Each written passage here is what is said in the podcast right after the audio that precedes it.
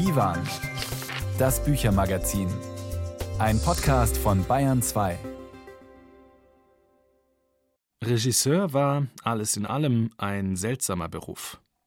Man war ein Künstler, aber man schuf nichts, sondern man dirigierte die, die etwas schufen. Man arrangierte die Arbeit anderer, die bei Licht betrachtet mehr konnten als man selbst. Das kann man lesen im Roman Lichtspiel von Daniel Kehlmann, der von einem Menschen erzählt, der diesen seltsamen Beruf ergriffen hat. Vom Regisseur Georg Wilhelm Papst. Ein Thema im Büchermagazin Willkommen sagt Nils Beindker. Außerdem neue Bücher von Ernst Wilhelm Händler und Joachim B. Schmidt. Die Norwegerin Viktoria Kieland erzählt in einem Roman von einer Serienmörderin, unser Hörbuch von einer heftigen Kindheit in der DDR.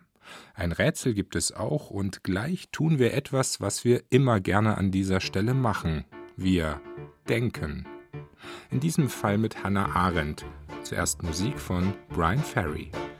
It was just one of those things. Just one of those crazy flings. One of those bells that now and then ring just one of those things. It was just one of those nights. Just one of those fabulous flights. A trip to the moon on gossamer wings. Just one of those things. If we'd thought a bit of the end of it when we started painting the town we'd have been aware that our love affair was too hot not to cool down. So goodbye, dear, and amen. Here's hoping we meet now and then. It was great fun, but it was just one of those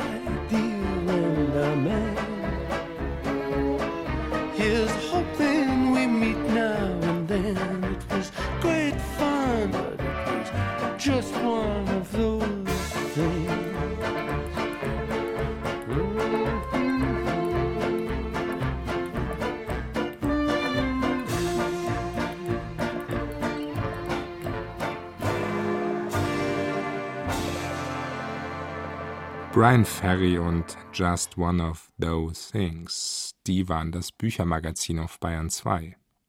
Hannah Arendt zählt zu den wichtigsten Denkerinnen des 20. Jahrhunderts.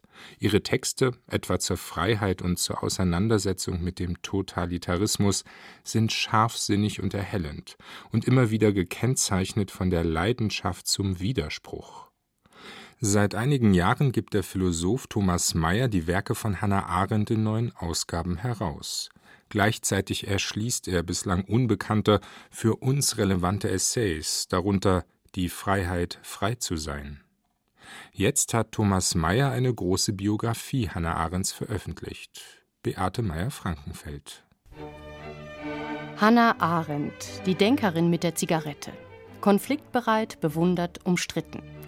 Nannte man sie eine Philosophin, widersprach sie. Ihr Beruf sei nicht Philosophie, sondern politische Theorie. Und was das Politische ausmacht, beschrieb Arendt sehr grundsätzlich, sagt ihr Biograf Thomas Mayer. Wir treffen uns, wir unterhalten uns, wir tauschen Positionen aus, es kann kontrovers werden, wir gehen wieder auseinander. Das ist für Arendt schon, wenn Sie so wollen, politisch. Also nicht das Private ist politisch, sondern die Begegnung, die Zweiheit. Also das Politische beginnt erst mit Zweien, niemals alleine. Das Ego-Sum, die Selbstbezogenheit, die reine Reflexion kann niemals politisch werden. Thomas Mayer, das stellt er gleich im Vorwort klar, will nicht der oft beschworenen Aktualität Arends auf die Spur kommen, sondern sie in ihrer Zeit porträtieren. Arendt wurde 1906 in eine gutbürgerliche jüdische Familie aus Königsberg geboren, studierte Philosophie bei Martin Heidegger in Marburg und Karl Jaspers in Heidelberg. Früher und klarsichtiger als andere erkannte sie, was der Aufstieg des Nationalsozialismus bedeutete. 1933 floh Hannah Arendt nach Frankreich. 1941 entkam sie von Lissabon aus in die USA. In den Jahren zwischen beiden Fluchten lebte sie meist in Paris. Auf diese Zeit legt Thomas Mayer einen Schwerpunkt seiner Biografie. Arendt arbeitete damals für eine jüdische Organisation, die Kinder und Jugendliche nach Palästina brachte. Eine Zionistin also? Wenn dann keine restlos überzeugte, sondern eher eine aus Not, die unermüdlich Briefe und Berichte schrieb, Geld und Visa organisierte, um Menschen zu retten. Meiner Ansicht nach entwickelt sich ihr gesamtes Denken, nämlich das Einreißen des Unterschiedes zwischen Theorie und Praxis, genau aus diesem Erfahrungsraum Paris. Also, dass ein wie auch immer geartetes Reflektieren einhergehen können muss mit dem, was sie soziale Arbeit nennt, also dem Aktivwerden, dem Beteiligtsein. Thomas Mayer hat bisher unbekanntes Archivmaterial zu den Pariser Jahren ausgewertet und zeichnet Arends Tätigkeit akribisch nach. Eine beeindruckende und aufschlussreiche Forschungsarbeit, für das Verständnis von Arends Werk allerdings weniger entscheidend, als das Buch behauptet. Aktivistin war Arendt nur auf Zeit, und dass die Erfahrung von Ausgrenzung und Exil für sie alles verändert hat, ist schon lange Teil ihrer Lebenserzählung. Ihr Denken wurde politisch, was für Arendt auch hieß, das Risiko der Öffentlichkeit einzugehen, wie sie selbst es formuliert hat. Sie war, das arbeitet Meyer überzeugend heraus, eine Medienintellektuelle, schrieb für Zeitungen und Magazine, hielt Reden, war 1964 zu Gast im Fernsehinterview mit dem Journalisten Günter Gauss. Ein legendäres Gespräch. Im ZDF konnte man damals und auf YouTube kann man immer noch die Frau im strengen Kostüm bei der Verfertigung der Gedanken beim Reden und Rauchen beobachten.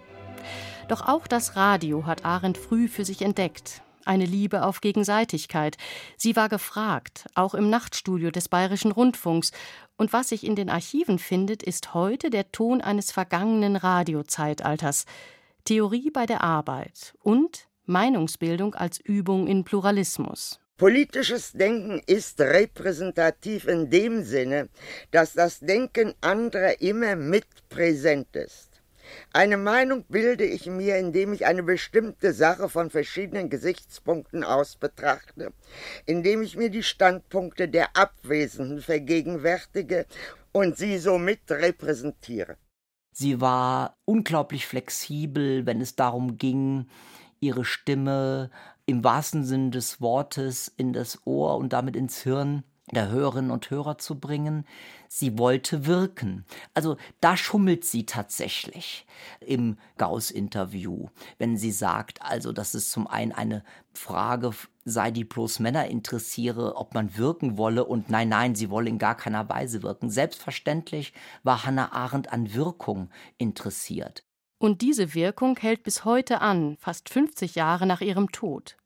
Arendt wird oft zitiert, nicht immer richtig, viel gelesen, auch kritisiert, etwa von postkolonialer Seite.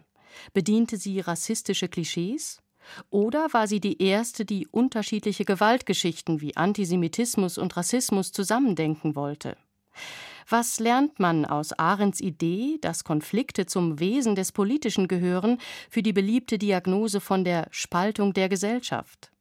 Fragen wie diese umschifft der historische Zugriff von Thomas Mayer. Natürlich muss nicht jede Biografie einer Person der Zeitgeschichte die Gegenwart einbeziehen. Im Falle von Hannah Arendt aber wäre genau das ein Gewinn gewesen. Und noch etwas. Leicht zu lesen ist dieses Buch nicht. Manchmal, weil es viel voraussetzt, aber auch, weil es der Darstellung an Klarheit fehlt. Erstaunlich genug, denn Thomas Mayer kennt Arends Werk wie wenige sonst. Und das bleibt ein guter Grund, sein Buch zu lesen. Hannah Arendt, die Biografie von Thomas Mayer, erschienen beim Pieper Verlag und vorgestellt von Beate Meyer-Frankenfeld. Wie die Denkerin ging auch der Filmregisseur Georg Wilhelm Pabst nach der Machtübernahme der Nationalsozialisten ins Exil. Zuerst nach Frankreich und dann in die USA. Geboren 1885 in Böhmen, gestorben 1967 in Wien, war G. W. Pabst einer der wichtigen Regisseure in der Weimarer Republik. Er verfilmte unter anderem die Drei-Groschen-Oper und arbeitete mit Greta Garbo. Anders als erhofft, konnte er in Hollywood nicht Fuß fassen und ging nach Europa zurück. Er fuhr kurz nach Österreich, seit 1938 Teil des Deutschen Reiches, und erlebte dort den Ausbruch des Zweiten Weltkriegs. Eine geplante Ausreise war dann nicht mehr möglich. Was soll er machen in dieser Situation? Unter anderem mit dieser Frage beschäftigt sich Daniel Kehlmann in seinem neuen Roman Lichtspiel. Wir hatten Gelegenheit zum Gespräch mit dem Schriftsteller, der auch ein großer Kinofan ist. Willkommen im Büchermagazin. Vielen Dank. Ihr Roman Daniel Kehlmann erzählt uns einerseits von einem bedeutenden Filmkünstler und öffnet uns die Augen für den, der die Arbeit anderer arrangierte. Was kennzeichnet das Kino von G.W. Papst in Ihren Augen? Was macht es so besonders? Papst war wirklich einer der drei großen Regisseure in Deutschland. Die anderen beiden sind heute viel bekannter, Lang und Murnau. Er hat weniger einen einzigartigen, sofort erkennbaren Stil. Also in heutigen Maßstäben oder Vergleichen gesehen, er ist eher wie Spielberg als wie Tarantino.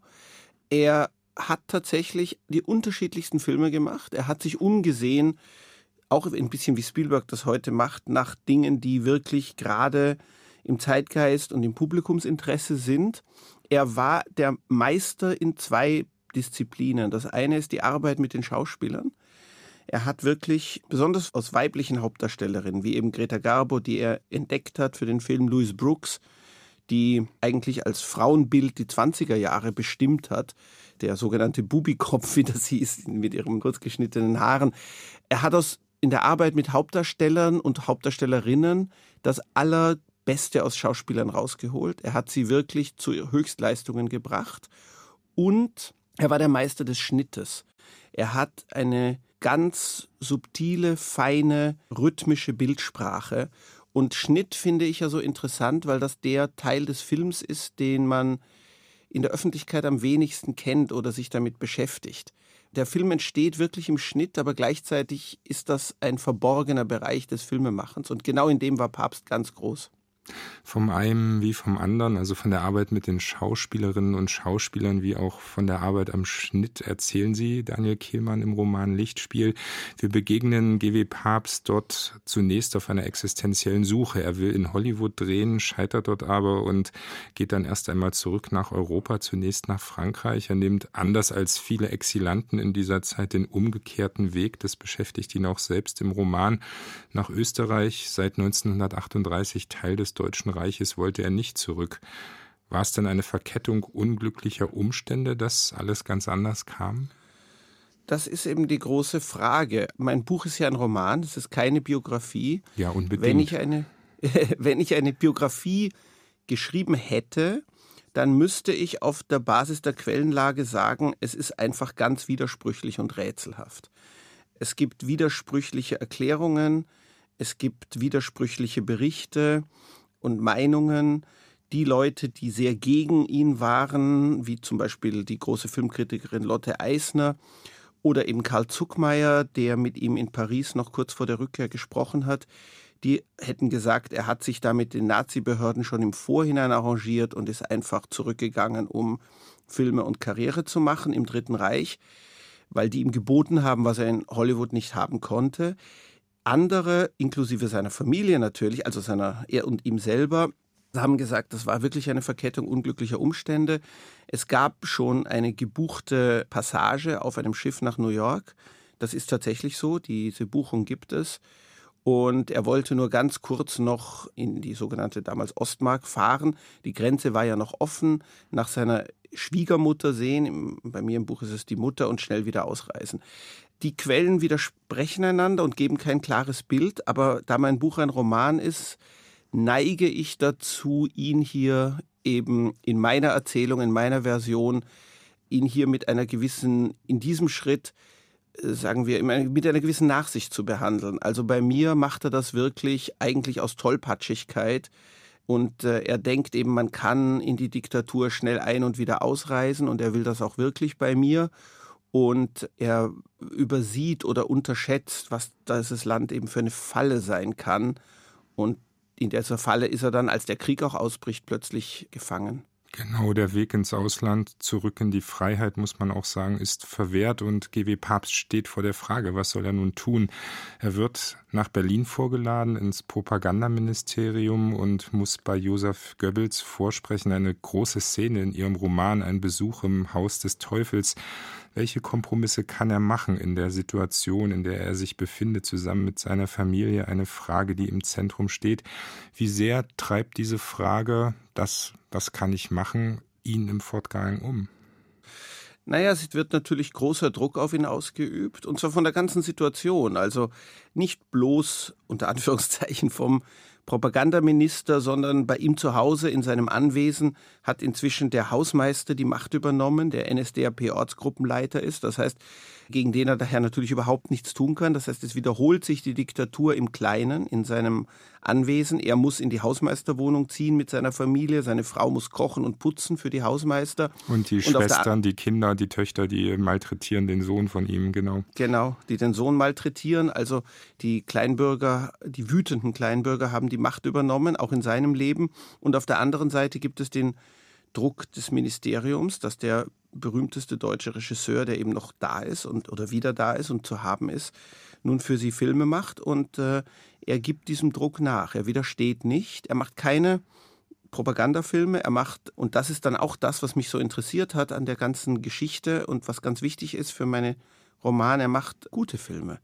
Er ist ein guter Regisseur und er macht auch unter diesen Umständen seine Arbeit gut. Und das heißt, es ist nicht nur Druck, sondern es gibt eine gewisse Verführungskraft jeder Regisseur würde die ein bisschen zumindest spüren, die darin liegt, wenn man zu ihm sagt, mach was du willst, du hast jedes Budget, du hast alle Schauspieler, du hast alle Ressourcen, arbeite einfach. Und ähm, er lässt sich unter Druck setzen, aber es merkt seine Frau, die dem allen mit Entsetzen zusieht, merkt dann eben auch, wie er jeden Abend mit größerer Begeisterung vom Drehen zurückkommt, weil einfach auch ein gewisses Vergnügen darin liegt, und ein gewisses Glück, seine Arbeit machen zu können, selbst unter den schrecklichsten Umständen im Land rundherum.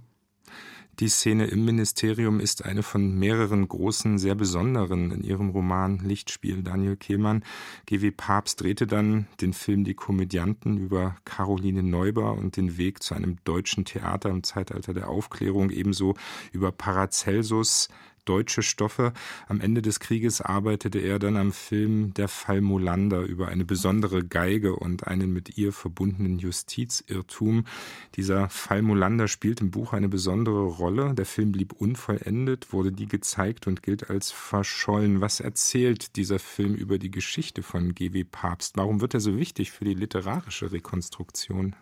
Der wird so wichtig, weil bei mir, und da weiche ich sehr von den bekannten Fakten ab.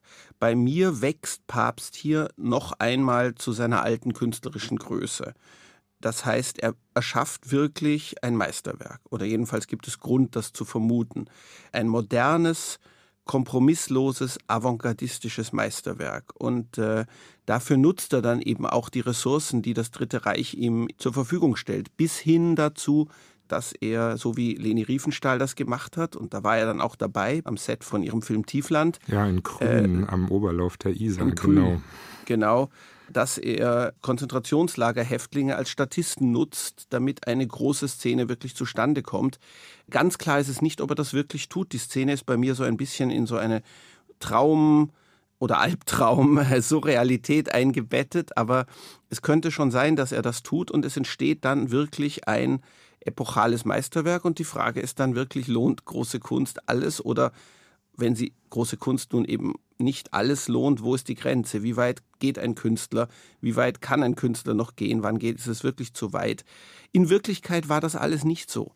Deswegen, das ist ja das Schöne am Romane schreiben, dass man die Geschichten zuspitzen kann und auch muss.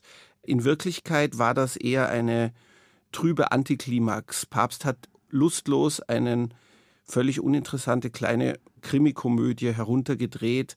In seinem Tagebuch sagt er, dass er sich, also in, er hat so interessanterweise in dieser Zeit und sonst sehr wenig Tagebuch geführt und in seinem Tagebuch sagt er, dass er sich schämt und dass das alles ödeste Blödsinn ist und er streitet sich sehr viel mit dem Produktionsleiter, der die Leute um sie herum ständig mit KZ bedroht und dann statt den Film zu schneiden, ist er dann zurück in die Steiermark gefahren. Das heißt, diese künstlerische Apotheose, die er da erlebt, das ist ganz und gar meine Erfindung. Ja, und der Film basiert natürlich auch auf der Geschichte eines NS-Schriftstellers Alfred Karasch, der im Buch auch auf verschiedene Weise seine Auftritte hat. Ihr Roman Daniel Kehlmann erzählt die Geschichte von G.W. Papst, ebenso von seiner Frau Gertrude. Trude und hier vom Sohn der beiden von Jakob. Wie Papst müssen sich auch diese beiden damit arrangieren, das Deutsche Reich, Österreich, die Ostmark nicht mehr verlassen zu können, ausgeliefert zu sein. Sie tun das auf sehr unterschiedliche Weise. Andere Figuren kommen dazu, darunter Franz Wilczek. Er wird Assistent von Papst und steht wiederum mit einer sehr eindrücklichen Szene am Anfang des Romans, viele Jahre später und dann ebenso am Ende. Wilczek ist einer, der dem Künstler, der nur dirigiert, von der Seite aus beobachtend zuschaut. Er beobachtet ihn. Was hat Sie an dieser Figur und ihrer Perspektive interessiert? Was kann eine Figur wie Wilczek eröffnen? Naja, er ist der perfekte Assistent. Alles, was zum Regieführen gehört, kann er in technischer Hinsicht, aber er hat keine eigene künstlerische Vision.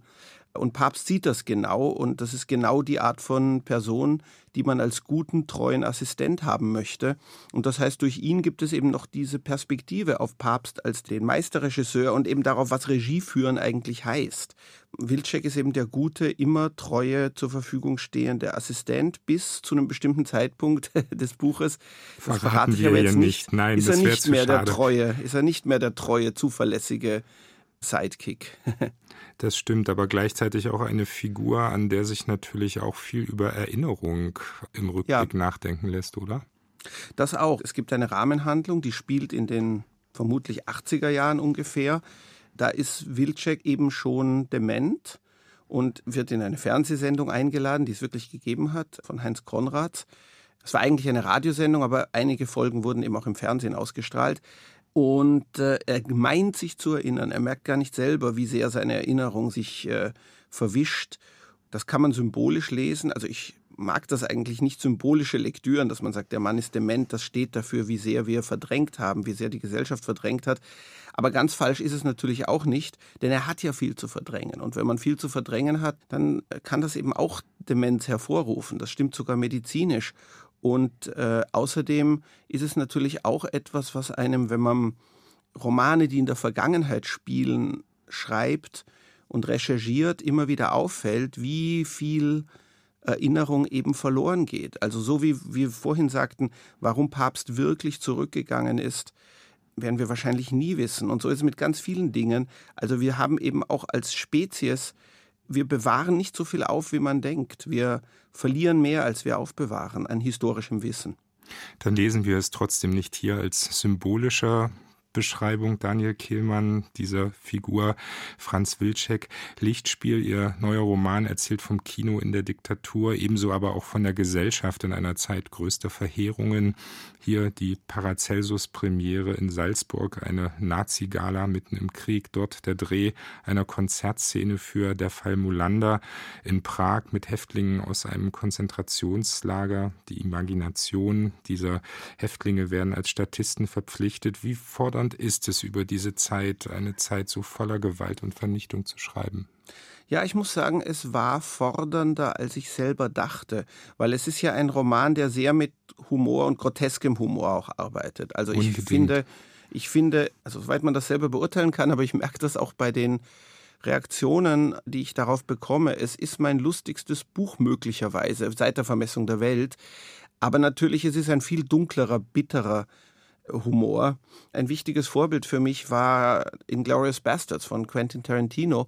Ich habe bei der Arbeit oft gedacht, was ich hier zu schreiben versuche, ist in gewisser Weise etwas wie Inglourious Bastards, aber ohne die exzessive Gewalt, die ich ohne gar nicht kritisieren möchte. Nazis.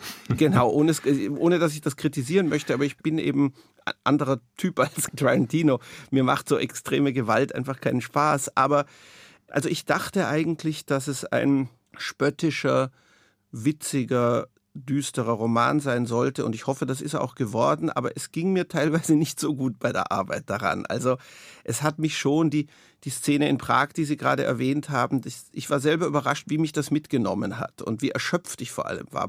Ich habe den Großteil des Tages geschrieben, was ich sonst gar nicht tue. Es hat mich wirklich so ich will jetzt nicht sagen rauschartig, aber es hat mich mit großer Intensität gepackt. Aber als ich dann fertig war, war ich wirklich, also jeden Tag abends fertig war, war ich sehr erschöpft und habe mich immer ein wenig krank und mitgenommen gefühlt. Und äh, also, aber auch harmlose, harmlose unter Anführungszeichen Szenen. Ich habe ein Kapitel, in dem äh, ein Lesezirkel geschildert wird, in dem aber sich dann herausstellt, es ist überhaupt kein unschuldiges Gespräch über Bücher möglich. Man muss immer überlegen, was darf man gut finden, was muss man gut finden. Romane von Parteigenossen oder aus Partei ausgezeichneten Autoren muss man natürlich gut finden. Man überlegt, wen man zitieren darf. Darf man Hermann Hesse noch erwähnen? Ist der schon verboten oder noch nicht? Also also ich hoffe, dass sich das als witziges Kapitel liest, aber die Arbeit daran hat mich überraschend stark mitgenommen, das muss ich schon sagen. Unbedingt, das ist ein witziges Kapitel, dieser Kaffeekranz in Sachen Alfred Karasch, da taucht er dann wieder auf, aber gleichzeitig auch bei aller Komik ist eben doch das Dunkle allgegenwärtig, anders geht's sicherlich auch gar nicht. Ja, und das ist schon ein grotesker Ansatz, weil die Damen treffen sich jede Woche zum Lesezirkel, aber sie lesen dann, wie Trude Papst entdeckt, sie lesen nur Alfred Karasch, weil eine der Damen ist ein Fan von ihm und sie schlägt dann immer vor, könnten wir nicht ein anderes Buch von Alfred Karasch lesen und er ist ein so hoch dekorierter Parteigenosse, dass dann niemand sagen darf, nein, lieber was anderes. Und deswegen ist es eigentlich ein Alfred Karasch Lesezirkel. Das wird aber nie ausgesprochen. Und Papst bekommt einen Roman von Alfred Karasch, Die Sternengeige, und verfilmt ihn. Das wird die Basis von der Fall Molander. Und ich habe tatsächlich mehrere Romane von Alfred Karasch gelesen als Recherche.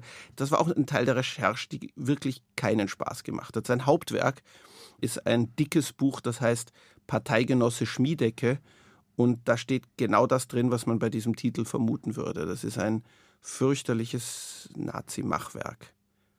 Kleine Einblicke in einen großen Roman. Daniel Kehlmann im Gespräch über Lichtspiel, erschien im Rowold Verlag. In den kommenden Wochen ist Daniel Kehlmann unterwegs auf Lesereise. Am 27. November liest er in Salzburg, am 28. November in München in der Muffathalle und am 29. November in Bamberg im Odeon Kino. Daniel Kehlmann, vielen Dank für Ihre Zeit und den Besuch im Studio. Sehr gern, danke Ihnen. Love is a burning thing, and it makes a fiery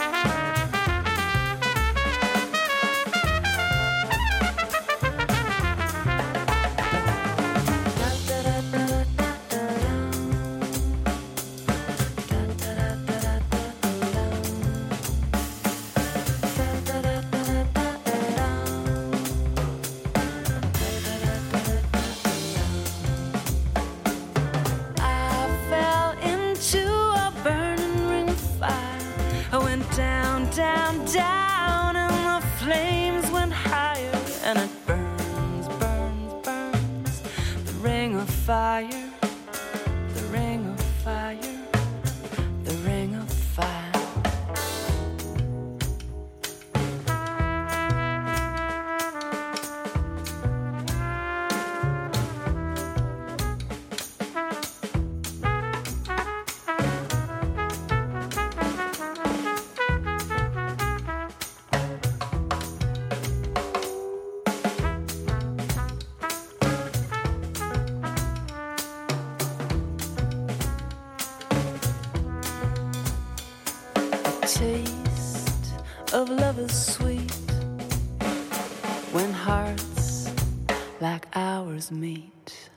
Ring of Fire im Original von June Carter und Johnny Cash, hier interpretiert von Muriel Zoe aus Hamburg, Bayern 2 und das Büchermagazin Divan. Bella Gunnis, aus Norwegen stammend und Ende des 19. Jahrhunderts in die USA ausgewandert, hat traurige Berühmtheit erlangt. Sie gilt als Amerikas erste Serienmörderin. Per Annonce suchte sie nach heiratswilligen Männern und brachte sie dann um. Die norwegische Schriftstellerin Victoria Kieland erzählt in ihrem Roman Meine Männer von dieser Frau. Das Buch wurde in Kielands Heimat vielfach gelobt und ist nun in deutscher Übersetzung erschienen. Laura Freisberg. Norwegen im Jahr 1876. Die 17-jährige Brynhild, eine einfache Magd, hat eine Affäre mit dem Hoferben. Brynhilds Kopf war von Dunkel umhüllt.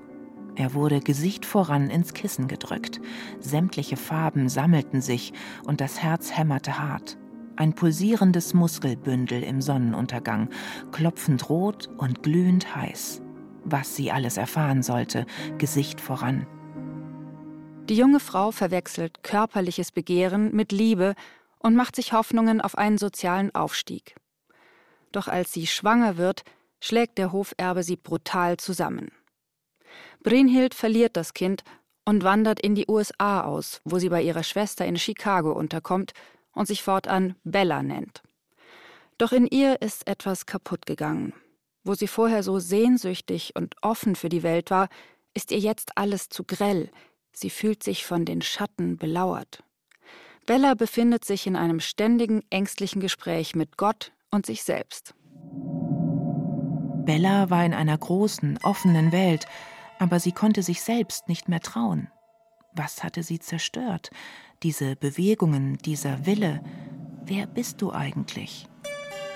Der Körper schlug in entgegengesetzte Richtungen aus. Sie verstand das nicht. Einerseits war er lähmend leer, andererseits aufbrausend und unersättlich.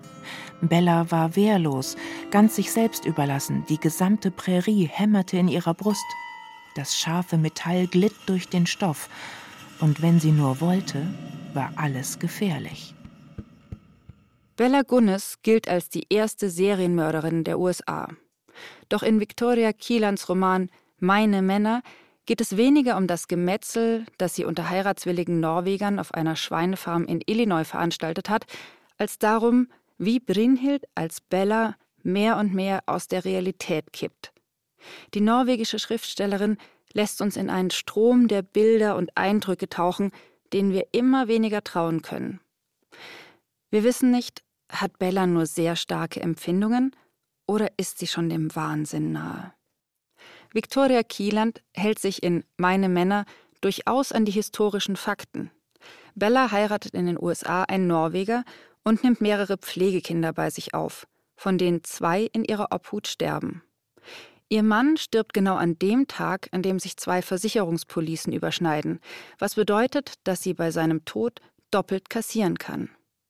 Mit den noch lebenden Pflegekindern zieht die Witwe nach Illinois auf eine Schweinefarm. Sie heiratet wieder, eines der Kinder ihres zweiten Mannes stirbt kurze Zeit später. Ehemann Nummer zwei wird von einem Fleischwolf erschlagen. Bei der literarischen Bella Gunnes erleben wir vor allem ihr Bedauern über das ganze Sterben, ihre Sorge um die noch lebenden Kinder, als hätte sie selbst gar nicht so viel damit zu tun. Doch die Kinder, die gestorben sind, hat sie vergiftet. Sie tut aber so, als hätte nicht sie das getan, sondern irgendeine höhere Macht. Bella kämpfte einen erbitterten Kampf gegen die Albträume der drei, das tat sie. Sie wachte die Nächte hindurch über sie, hielt Wache, hielt das Fremde ab, hielt den Blick starr auf die Schlafzimmertür gerichtet. Jetzt sind sie hier, am Ende der Welt, streichelte ihnen über die Haare. Viel länger konnte sie sie nicht mehr beschützen. Sie sah deutlich, wie sie versuchten, sich in ihren Armen zu verstecken, was sie alles taten, um Vergebung zu erhalten, all das, was Bella zum Himmel gewandt machte. Unter ihren Augen waren die Mädchen völlig schutzlos, und trotzdem liebten sie sie mit ganzem Sein. In den allermeisten Artikeln, die zu Bella Gunnes zu finden sind, liegt der Schwerpunkt auf den vielen Männern, die sie per Heiratsannonce zu sich gelockt hat, um an ihr Geld zu kommen und sie dann zu ermorden. Schwarze Witwe, Hell's Princess, das sind die Spitznamen der Presse. Doch Victoria Kieland geht es um die schrecklichen Dinge, die passiert sind, bevor Bella Gunnes systematisch getötet hat. Denn Bella Gunnes ermordet zuerst die Menschen, die sie doch eigentlich liebt. Dieser Wahnsinn ist nur schwer auszuhalten, denn so wie Kieland schreibt, befinden wir uns mitten in Bellas Kopf, sind ihren Qualen und ihren Wahnvorstellungen ausgeliefert, ohne jegliche Distanz, und müssen uns ihre Morde aus ein paar Nebensätzen zusammenreimen. Das sorgt dafür, dass dieses schmale Bändchen von 180 Seiten eine unglaublich intensive Leseerfahrung bietet. Mitunter ist es aber auch eine Zumutung. Ein langes Prosagedicht, das das Töten nicht aus einer Aggression heraus erklärt, sondern eher als die Konsequenz der Umstände. Es besteht in der Literatur fast immer ein Wunsch, sich mit den Figuren zu identifizieren, sie vielleicht auch zu mögen, in ihre Geschichten einzutauchen. Nein, man wird Bella nicht lieben, aber vielleicht entwickelt man eine Form von Mitgefühl für sie, auch wenn es Unbehagen bereitet. Vor allem aber wird man Bella Gunnis und ihre Geschichte nicht mehr so schnell vergessen können. Meine Männer, Viktoria Kielans Roman ist in der Übersetzung von Elke Ranzinger bei Klettkotter erschienen, ein Beitrag von Laura Freisberg. Der Protagonist des nächsten Buches, das wir vorstellen wollen, ist auch aus dem Norden Europas in die USA gekommen. Allerdings erzählt sein Erfinder, der Schriftsteller Joachim B. Schmidt, eine weniger düstere Geschichte. Mit dem ersten Roman über den eigenwilligen Kallmann hat der Schweizer Erzähler viel Aufmerksamkeit erfahren. Mit Kallmann und der schlafende Berg schreibt er jetzt weiter und schickt Kallmann in ein Land im Ausnahmezustand. Christoph Leibold. No need to worry, sagt Kallmann ziemlich am Anfang. Sein bereits aus dem ersten Roman bekanntes Beschwichtigungsmantra Kein Grund zur Sorge, diesmal zur Abwechslung also auf Englisch. Kallmann, den selbsternannten Sheriff des Fischerdorfs Rauferhöfen im Norden Islands, verschlägt es in die USA. Sein Vater war einst als GI auf Island stationiert, hat sich früh aus dem Staub gemacht, den Sohn nun aber nach Amerika eingeladen. In entgegengesetzter Richtung reist ein CIA-Agent nach Island, dessen Aufkreuzen eine Kette von Ereignissen in Gang setzt, an deren Ende ein lebenslang gehütetes Geheimnis von Kallmanns jüngst verschiedenem Großvater gelüftet wird. Der nämlich spionierte im Kalten Krieg als überzeugter Kommunist eine US-Radarstation auf einem isländischen Berg aus ganz schön verwickelt, die Geschichte des neuen Kallmann-Romans und eine Zumutung geradezu für einen wie Joachim B. Schmidts Titelhelden, der es doch eigentlich am liebsten hat, wenn das Leben in geordneten Bahnen verläuft und der deshalb in der Kneipe immerzu dasselbe bestellt. Das übliche? Hamburger mit Fritten, bestätigte ich. Und Cocktailsoße. Immer alles schön beim Alten, bloß keine Veränderung. Schon klar, bloß keine Veränderung. In mancherlei Hinsicht gilt das auch für Romanfortsetzungen. Dass Joachim B. Schmidt seinen Antihelden Kallmann ein neues Abenteuer erleben lässt, liegt ja vor allem daran, dass er mit ihm eine Figur geschaffen hat, die Leserinnen und Lesern so fest ans Herz gewachsen ist, dass sie ihr gerne ein zweites Mal begegnen wollen. In einer neuen Story, aber unbedingt mit vertrauten Charakterzügen, also in der ganzen Wunderlichkeit Kallmanns, diesem wesensverwandten Forrest Gumps, der es nicht so sehr hat mit dem Lesen, Schreiben oder Rechnen. Ein Lehrer sagte einmal, dass man das Wissen selbst mit einem Hammer nicht in meinen Schädel hämmern könne. der aber über enorme emotionale Intelligenz verfügt, sowie über die Gabe, so einfache wie einleuchtende Einsichten zu formulieren. Jemand muss der Dümmste sein. Und wenn man so ist wie ich, ist es das Klügste, es nicht abzustreiten. Kallmann ist ein weiser Narr. Und allen Kallmann-Fans sei versichert, kein Grund zur Sorge. Kallmann ist auch im neuen Buch ganz der Alte. Auch wenn er selber erklärt, er sei rein gar nicht mehr der, der er mal war. Denn die Welt um mich herum war es auch nicht mehr. Der Wandel der Welt war schon Thema in Schmidts erstem Kallmann-Roman, gespiegelt im Mikrokosmos von Rauferhöfen. Da ging es um Fischfangquoten, Landflucht, das Veröden der Provinz. Diesmal, und das ist dann doch eine erhebliche Veränderung im Vergleich zum Vorgängerbuch, diesmal holt Schmidt weit aus ins Globale. Nicht nur die Corona-Pandemie wird thematisiert, sondern auch der Sturm aufs Kapitol vom 6. Januar 2021. Kallmanns Vater entpuppt sich als Trump-Anhänger, der mitmarschiert in Washington, den arglosen Sohn im Schlepptau. Kallmann geht in der Menge verloren, wird vom FBI herausgefischt und umgehend in den nächsten Flieger zurück nach Island gesetzt. Dort nimmt dann der Plot um die Agentenvergangenheit des Großvaters Fahrt auf. Fast kommt es einem daher so vor, als hätte Joachim B. Schmidt zwei Bücher in eins gepackt. Dabei wäre jeder Handlungsstrang für sich schon vertrackt genug gewesen. Vor allem der um den Großvater wirkt in einer Weise konstruiert, wie man das von manchen Krimiplots kennt, die besonders ausgefuchst daherkommen wollen, dabei aber letztlich an den Haaren herbeigezogen erscheinen. Immerhin, die kompliziert überfrachtete Handlung steht in effektvollem Kontrast zur Hauptfigur, die die Fäden nicht mit der Kombinationsgabe eines detektivischen Superhirns entwirrt, sondern intuitiv im rechten Moment das Richtige tut. So entdeckt Kallmann unter dem Berg mit der Radarstation, die der Großvater einst observierte, eher zufällig ein Munitionslager durch den Schuss mit einer Leuchtpistole, den er eigentlich abfeuert, um Hilfe zu holen beim Showdown mit dem CIA-Agenten, der die Existenz des geheimen Waffenarsenals vertuschen will. Als ich das Geschoss der Signalpistole im Schacht hatte verschwinden sehen, als habe es der Berg verschluckt, knipste jemand in den dunkelsten Tiefen meiner Birne ein Licht an, kippte einen Schalter um, und das Getriebe kam endlich wieder in Gang.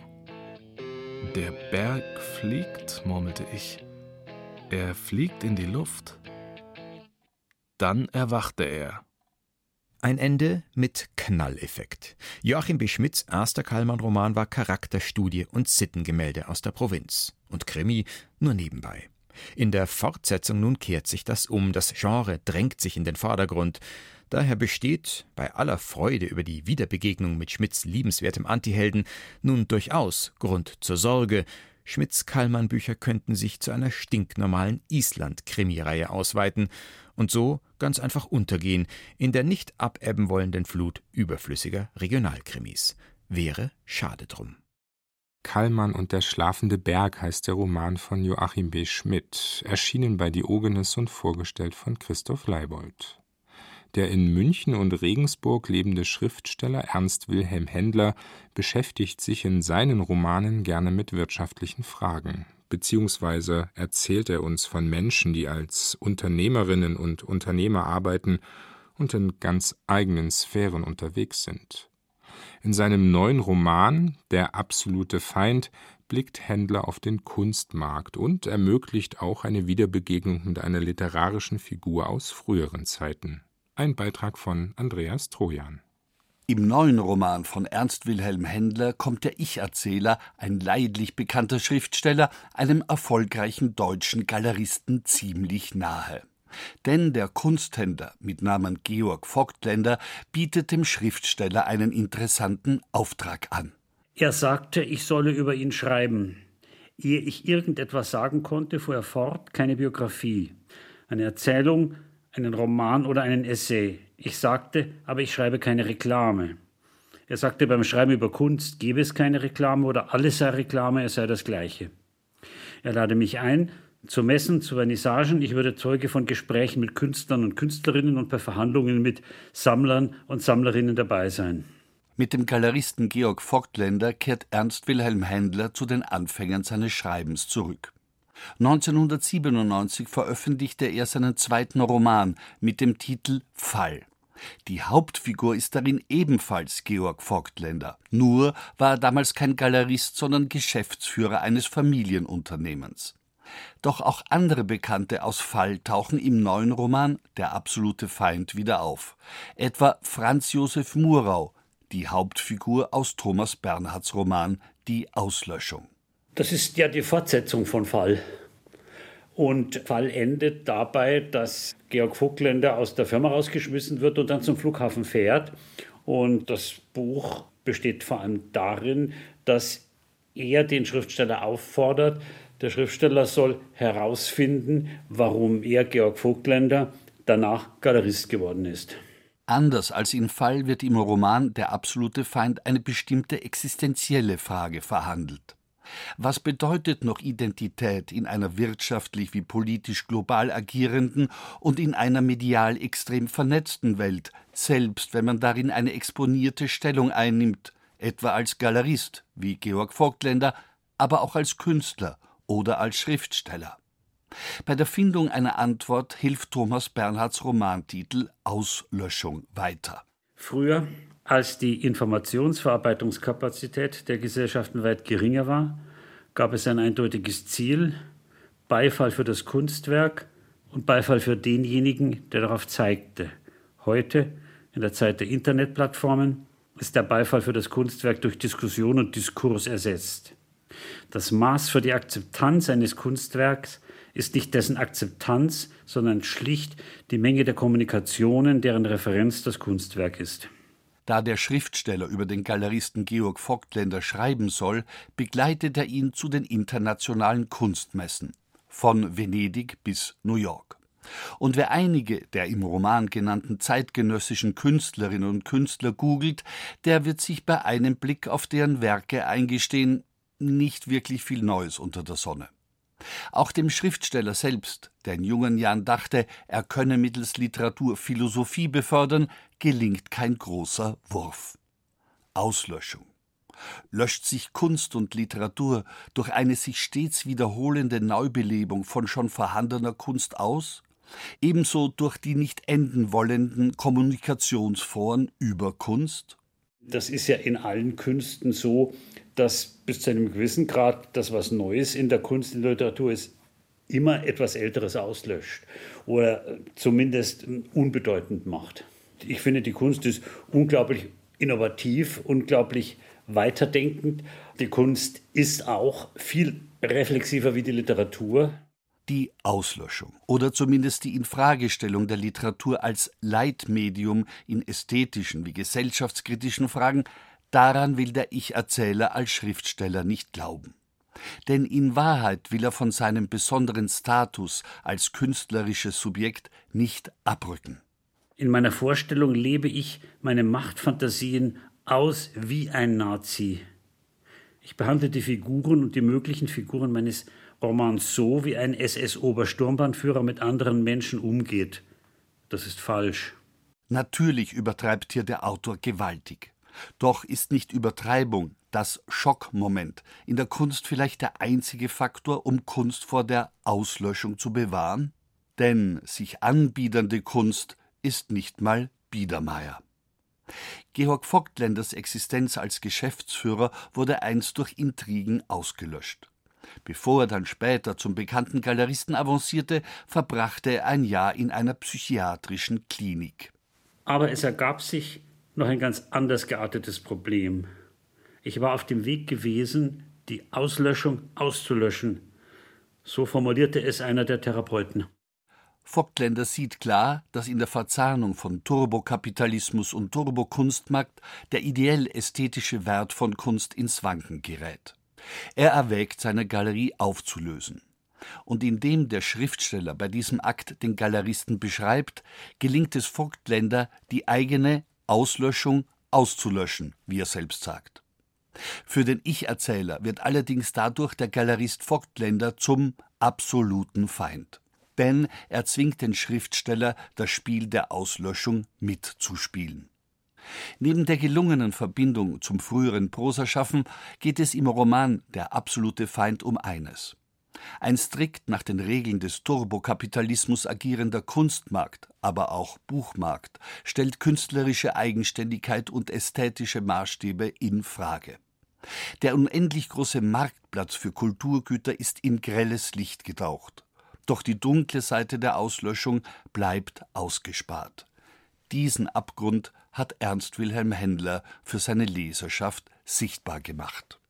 Andreas Trojan über Ernst Wilhelm Händlers Roman Der absolute Feind, erschienen bei S. Fischer. Von anderen Abgründen erzählt die Schriftstellerin Angelika Klüssendorf in ihrem neuen Roman Risse. Es geht um eine Kindheit und Jugend in der DDR, um autobiografische Annäherungen. Die Schriftstellerin hat ältere Prosatexte neu bearbeitet und erzählerisch miteinander verwoben. Die Schauspielerin Corinna Harfuch hat den nun entstandenen Text für ein Hörbuch gelesen. Eine Empfehlung von Isabel Auerbach. Leichte Kost ist das nicht. In Angelika Klüssendorfs Roman, bestehend aus neu zusammengestellten autofiktionalen Geschichten, tun sich menschliche Abgründe auf. Schonungslos und mutig gibt die Autorin Einblicke in ihre Kinder- und Jugendjahre der 1960er und 70er Jahre in der DDR. Durch das Schreiben trete ich in Kontakt mit den Verletzungen von früher, und die Erkenntnis ist schmerzhaft. Schuldig. Ich verschränke die Arme und will nicht weiterschreiben. Ich wünsche mir einen anderen Beruf. Und doch bewahren sie das Schreiben, die Literatur und die Bücher davor, dass Risse im Leben als tiefe Gräben zurückbleiben. Das Schreiben ist für Klüssendorfs Ich-Erzählerin auch ein therapeutischer Prozess. Schon damals waren Bücher für mich Heimat, wie später auch das Schreiben. Ich las alles, was mir unter die Finger kam. Ich besaß sogar einen Bibliotheksausweis. Ich erinnere mich, wie die Bücher rochen, an ein Wohlgefühl und die Gewissheit, dass mir diese Welt niemand würde entreißen können. Vieles andere, vor allem Menschen, werden der Autorin tatsächlich in den Kinderjahren entrissen und weggenommen. Gleich zu Anfang ihrer Kindheit in den 1960er Jahren steht der Tod ihrer geliebten Großmutter. Mit ihr teilte sie nicht nur das Zimmer. An der Zimmerdecke verlief das Schattenmuster der Jalousie, und trotz der Dunkelheit sah ich, wie meine Großmutter mich anlächelte. Sie hatte fast noch alle ihre Zähne, darauf war sie stolz. Seitdem ich auf der Welt war, schliefen wir in einem Bett. Die Engel hätten mich direkt zu ihr ins Zimmer gepustet, hatte sie mir immer wieder gesagt, und ich hatte ihr geglaubt. Nach dem Tod der Großmutter ist die Ich-Erzählerin ihren alkoholsüchtigen Eltern ausgeliefert, die wiederum am Leben zerbrechen. Die Mutter verschwindet und der Vater begeht viele Jahre später Selbstmord. Auch ihre jüngere Schwester, für die sie Liebe empfindet und ihr Schutz geben möchte, entgleitet ihr. Beide Kinder verlieren sich immer wieder in Tagträumen. Angelika Klüssendorf erzählt in klarer, brutaler und schnörkelloser Sprache von ihrem Überlebenskampf und von ihrer Sehnsucht, ins Soziale zu finden und zu sich selbst.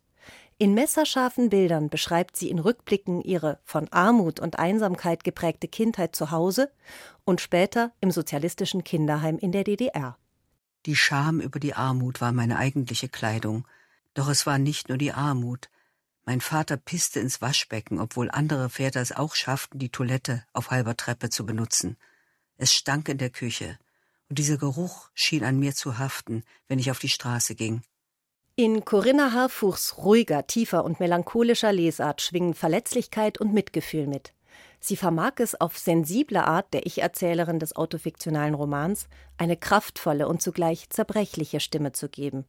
Verbunden sind Klüssendorfs Erzählungen durch kommentierende Unterbrechungen. Was habe ich erzählt? Was lasse ich weg und warum? Was ist Leben, Schreiben, Literatur? Aus all dem setzt sich der Roman zusammen. Schreiben ist mir der einzig verlässliche Raum, denn in all der Ausweglosigkeit gab es immer eine Sehnsucht. Angelika Klüssendorf wirft im Roman Risse von Corinna Harfuch, bewegend interpretiert, auch einen schonungslosen Blick auf Ostdeutschland. Im Mittelpunkt aber stehen der unbändige Überlebenswille der Ich-Erzählerin und deren Fähigkeit, Kraft aus Büchern und dem Schreiben zu schöpfen. In einer radikalen Welt, einer Welt voller Regeln, Gesetze und Abgründe, findet das Mädchen immer wieder Rettungsanker. Risse von Angelika Klüssendorf, gelesen von Corinna Harfuch. Das Hörbuch ist bei Osterwold Audio Hörbuch Hamburg erschienen. Vom Hören zum Raten und zu unserer literaturversierten Taxlerin Walli. Die Fahrt zur Frankfurter Buchmesse für die vergangene Sendung wollten wir ihr ersparen. Darum hier die Auflösung unseres Rätsels aus der Sendung zuvor. Gesucht war Friedrich Hölderlin. Als Gewinnerin ausgelost wurde Emilie Dier aus Günzburg. Alles Gute, Ihr Wunschbuch ist auf dem Weg zu Ihnen. Und damit auf zur nächsten Rätseltour mit Walli und mit Magie. Hallo, ich bin's, die Walli. Wo darf's denn hingehen? Zum Kreuzweg. Hinter dem roten Stein in der Heide. Es ist schon kurz vor zwölf. Musst du nicht längst im Bett sein? Ich bin doch schon 127. Dafür hast du dich aber ziemlich gut gehalten. Außerdem habe ich nachher meine große Prüfung. Wenn ich nicht pünktlich bin. Ach so. Jetzt verstehe ich. Heute Nacht ist ja. Ah, ja, dann beeilen wir uns lieber. Ich gehe schnell noch ein paar Aufgaben durch. Meinst du, das bringt jetzt noch was? Grundwissen, das kleine Einmaleins. Dann leg los. Lass dich nicht stören. Ich fange mit Wind an. Äh, ein Lüfterl ist es, mehr nicht. Moment. Huh, gleich bläst uns von der Straße. Nicht schlecht, oder? Respekt. Da krieg ich's ja mit der Angst. Ach, das war leicht. Donnern mache ich mit links. Ist schon recht. In der Suppen kann ich gar nichts mehr sehen. Und jetzt noch Seite 324. Moment, was steht denn auf der Seite 324? Gewitter mit Kugelblitz. Nein, das kannst vergessen. Schluss jetzt oder du steigst aus und läufst. Ich muss üben, sonst lassen die mich durchfallen. Okay, klappt doch alles wie am Schnürchen. Ah, hoffentlich. Wieso brauchst du denn überhaupt ein Taxi? Hast du keinen Besen? Den haben sie mir weggenommen. Aber du könntest doch, ja, ein bisschen nachhelfen. Ich muss mich bessern. Und deswegen... Flugverbot.